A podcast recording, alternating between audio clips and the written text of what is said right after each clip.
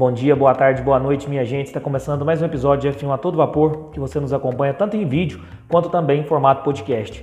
Eu sou o Luiz Fernando e nós estamos no episódio 79 do nosso podcast F1 a todo vapor.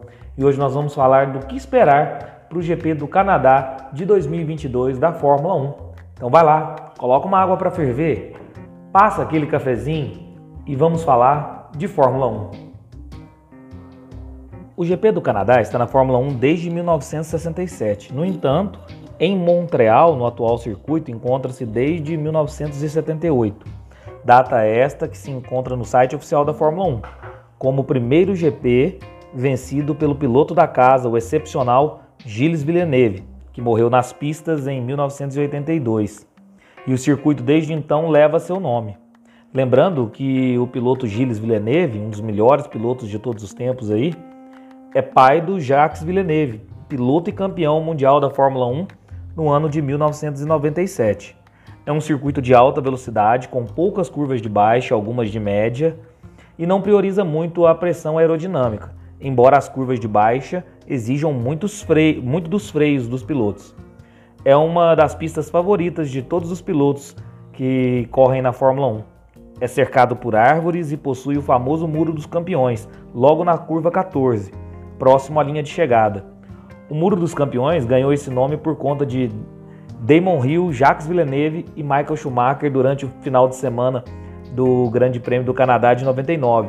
Todos eles bateram nesse muro, então por isso que tem esse, esse nome aí de Muro dos Campeões, porque todos esses foram campeões da Fórmula 1.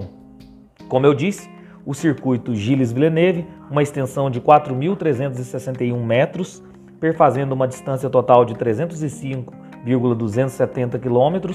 Serão 70 voltas, 14 curvas, 2 pontos de DRS. Os maiores vencedores do GP do Canadá é Lewis Hamilton e Michael Schumacher, cada um com suas 7 vitórias, e a equipe mais vencedora a McLaren, com 13 vitórias. A volta mais rápida no circuito é de Valtteri Bottas, em 2019, com o tempo de 1:13.078 e a pole mais rápida de Sebastian Vettel também em 2019, com o tempo de 1:10.240. Falado isso, vamos falar o que aconteceu aí na última corrida do GP do Canadá, que foi em 2019. Em 2020 nós não tivemos por conta da pandemia do coronavírus. E também em 2021 pelo mesmo motivo. Uma pole do Sebastian Vettel, né, como eu disse, 1:10.240 e a vitória do Lewis Hamilton. Foi aquela corrida que o Vettel errou, derrapou na grama e quando voltou para a pista, voltou é, com o Lewis Hamilton o pressionando pela primeira posição, né? Foi fechado pelo Sebastian Vettel e Vettel tomou 5 segundos por conta disso, embora tenha chegado em primeiro. Mas Hamilton foi o vencedor por conta dos 5 segundos de punição aí. E aí o Sebastian Vettel ficou muito chateado com a situação, com a punição, e foi aquele GP que ele trocou as placas de primeiro e segundo na hora do pódio, não admitindo a decisão da direção de prova. Estão lembrados desse, dessa corrida? Essa corrida foi marcante, né? Essa vitória do Hamilton.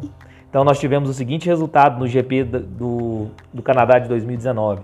Hamilton em primeiro, segundo lugar Sebastian Vettel e terceiro lugar fechando o pódio Charles Leclerc. E a volta mais rápida, aqui eu já disse que é de Valtteri Bottas com 1:13.078.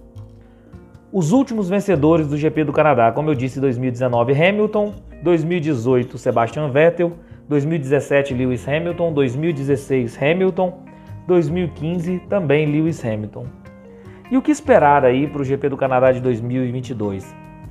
É uma pista muito rápida, tem uma grande reta e não tem tantas curvas de baixa, então eu espero pela pista, eu aposto mais uma vez na Red Bull, pela potência pura do motor, por não se gastar muito a questão da parte aerodinâmica dos carros e sim o próprio motor, embora a gente tenha algumas curvas ali que exijam bastante dos freios, mas eu acredito, por ser uma pista muito rápida, eu aposto na Red Bull para essa pista.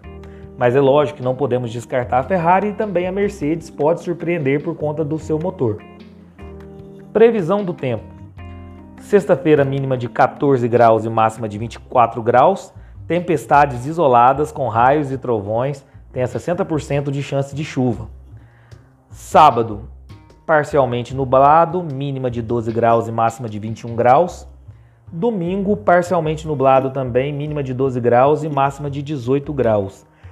Talvez não teremos chuvas, provavelmente, no, no dia da corrida, mas também um tempo, um tempo com não tanto calor, né? O máxima de 18 graus, então talvez tenha que ter estratégia das equipes aí para aquecer bem seus pneus aí.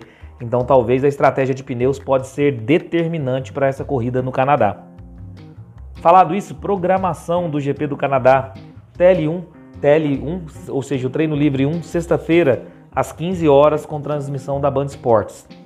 TL2, ou seja, o treino livre 2, também na sexta-feira, às 18 horas, com transmissão da Band Esportes. O TL3, ou seja, o treino livre 3, no sábado, às 14 horas, com transmissão da Band Esportes.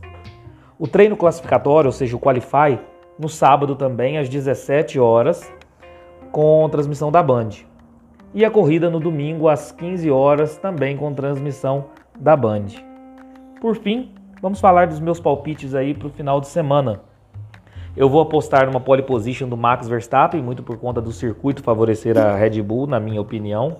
E também numa, numa, mais uma vitória do Max Verstappen. Em segundo lugar, Charles Leclerc. Em terceiro lugar, Sérgio Pérez.